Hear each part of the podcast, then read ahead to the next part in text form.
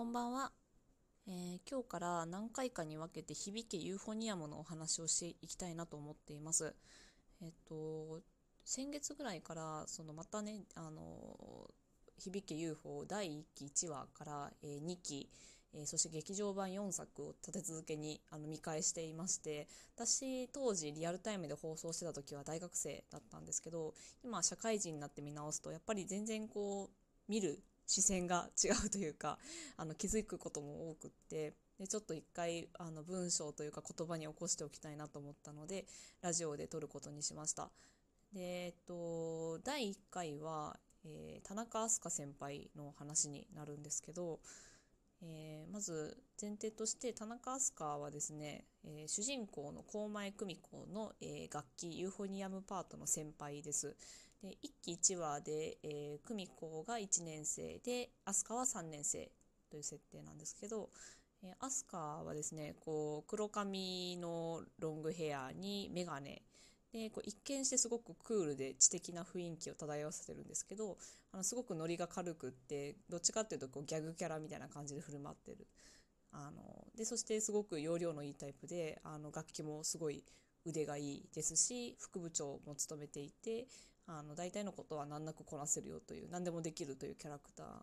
なんですね。で一期の頃は、まあ、そのギャグキャラの要素がすごい強かったんですけど、まあ、その組み子視点で物語が進んでいくんですが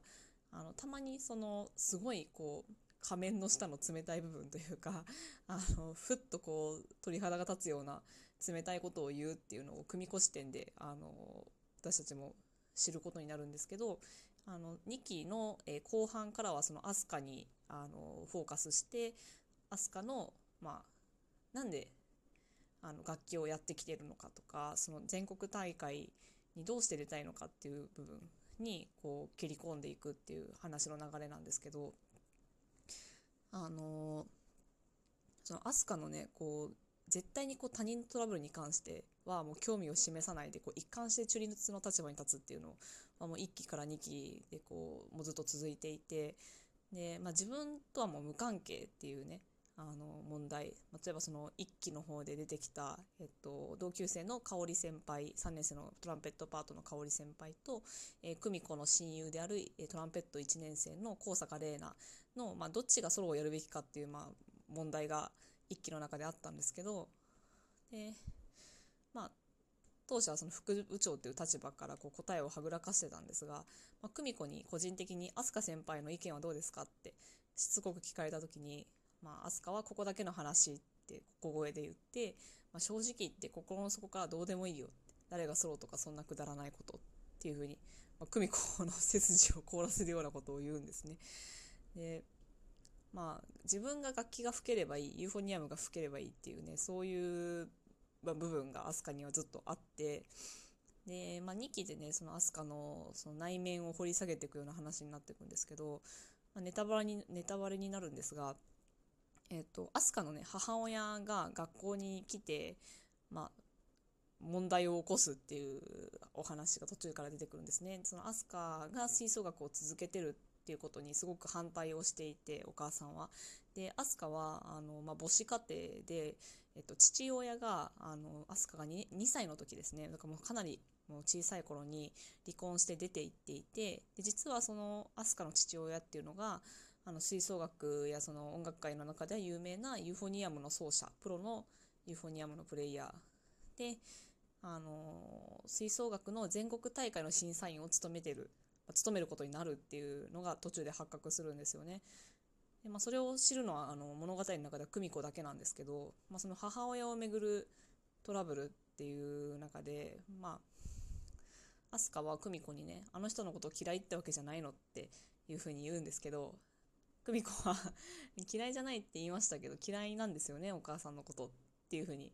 まああのカンパするんですよね。でまあ飛鳥のその、まあ、ここまで来ると好きとか嫌いとかじゃないのっていう風なのもまあ本心だとは思うんですけどやっぱり同じぐらい母親のことをこう憎んでる、まあ、束縛をされてるっていうことに対してすごくやっぱりあの強い反発を覚えてるけどもう諦めてるっていう感じですね。その飛鳥にの母親に頬を殴られてももう無表情。でもう多分何回も何回もこの部活のことだけじゃなくていろんなことであの母親からこうしろああしろとあの言われてそれにこう黙って従ってきたんだなっていうのがこう伺えるようなシーンだったんですけど。まああのその飛鳥とね久美子がこう帰り道歩いてるところにあの香織先輩が駆けつけてあの割って入ってくるというシーンがあるんですけど。で飛鳥がねそのちょっと前にあのスニーカーを新しく自分で選んで買ったのって久美子に自慢するシーンがあって。でその後に香織先輩が飛鳥の靴ひもをこうやってしたらあのほどけないんだよって言って結び直すシーンが出てくるんですが2期の方でねあのその時の飛鳥の表情っていうのが全部は映ってないんですけどすごく、まあ、おそらく冷たい表情で香りのことをあの見下ろしてる飛鳥っていうのが一瞬映るんですよね。でやっぱりその香り自身にはそういうつもりはないけど靴紐を結ぶっていう行為がまさにその束縛の象徴であの飛鳥の母のこう自分の理想の人生を歩んでほしい自分の理想の人でいてほしいっていうこう押し付けと、まあ、その香りの飛鳥に対する過干渉な態度っていうのが多分こうかぶってしまう、まあ、想起してしまってあのああいう表情になったのかなっていうところではあるんですけどでただ香りがね顔を上げた時にはもうニコッと笑顔になってで、まあ、香りが先に別れた時に久美子に後から「可愛いでしょ香りって」っていう風に言うんですけどもう絶対可愛いでしょっていうのがね、まあ、本心じゃないんだろうなっていうシーンでこれはすごく当時放送された時も話題になって、まあ、飛鳥がどういう表情をしていたのかっていうので、ね、かなりあのツイッターとかでも話題になってたんですけどうん。で2期の後半はその飛鳥の飛鳥とま久美子の関係性にフォーカスしていくんですけど同時進行で久美子の姉の真美子高前真美子の話も同時進行で進んでいってなんかこの2人がこう対比として描かれてるっていうのがあの分かるんですがあのそもそも久美子がユーフォニアムを始めた吹奏楽を始めたきっかけが、えー、姉の真美子がきっかけで、えーまあ、真美子はトロンボーンをやっていたんですけどで久美子は小学生の時にその真美子の演奏している姿を見て自分もやりたいというふうに憧れて、えー、小学校4年生の時から楽団に入って、えーと、楽器を始めるんですが、まあ、当初はそのマミコと同じトロンボーンを希望してたんですけどトロンボーンパートがすでに枠が埋まっていたので、えー、当時の先生にユーフォニアムを勧められてユーフォニアムを始めるっていう、ま、久美子がそもそもその音楽の原点に、まあ、姉のマミコがいるよっていうのがえー、あるんですがでそのマミコはあの途中で吹奏楽をやめてしまってあの物語進行時は大学生なんですけどもう全然当時とは全然全く別人になっていてあの吹奏楽を続ける久美子に対してそんなんあの音大に行くわけじゃないんだから部活なんかやっても無意味だよっていうか大学を目指しなさいよっていうふうに言って久美子もあの昔のようにマミコを慕ってるわけではなくって、まあ、ほとんど口を交わさないっていうあのそういう関係性で、まあ、その飛鳥と母親がの問題が起きてるのと同時進行でマミコも、えーと、親父親と母親に対して大学を辞めるというふうに言ってすごい大喧嘩になるっていう、まあ、その久美子の家族の中のトラブルっていうのも同時進行で進んでいくんですよね。でまあいやあの久美子の姉のまみ子があまあ、実はあの叶えたい夢があってやりたいことがあるけど、まあ、親の期待に沿うようにあの大学受験をしてで、まあ、いい大学に入りいい会社に入るっていう人生を歩んでいく途中だったんですがまあやっぱり違うっていうことで大学を辞めるっていうふうに言ってで親から猛反対を受けて で久美子に対して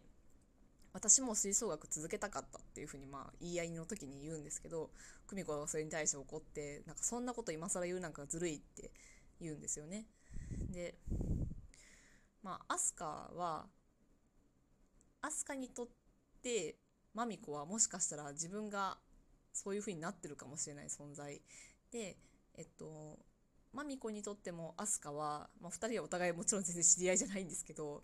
そういうふうになり得たかもしれない存在、まあ、久美子っていう人間を間に挟む挟んでこう対比になってるんですよねその2人が。でなんか久美子が飛鳥がその、まあ、母親の騒動で部活を辞める、まあ、全国大会に出れないっていう話になった時にすごいやっぱりこうぶつかっていくんですけどあの最初はねこうみんなが飛鳥先輩に全国大会に出てほしいですっていう風に出てほしいと思ってるはずですって言うんですけど飛鳥に「みんなって何?」みたいな「みんなって誰?」っていう風に言うんですよね。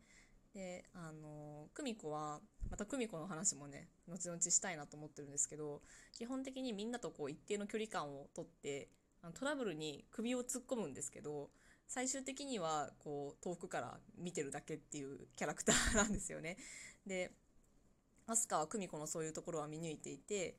そういうふうにこういつも俯瞰してる人間に誰かが本音で話すと思うっていうふうに言うんですよね。でそこから久美子が「でも私は飛鳥先輩の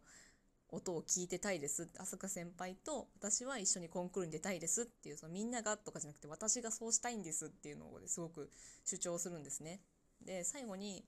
なんか飛鳥先輩何をそんな大人ぶってるんですかってあなたもただの高校生なのにって怒鳴るシーンがあってでそれで飛鳥がちょっとハッとなるっていうねあのー、そういうエピソードがあったんですけどまあやっぱその親の言いなりに言いなりっていうかまあ自分が親の期待してるのはこうだからこういうふうに進もうと思って吹奏楽をやめたまみ子を近くで見ていた久美子だからこそ飛鳥に対してそういうすごくあの自分の気持ちをね久美子らしくないんですけど押し付けてなんとかコンクールに出てもらおうとしたっていう場面がありました。でえっとあもうすぐ12分なんでちょっと飛鳥の話はまた次の第2部に移りたいと思います。一旦失礼します。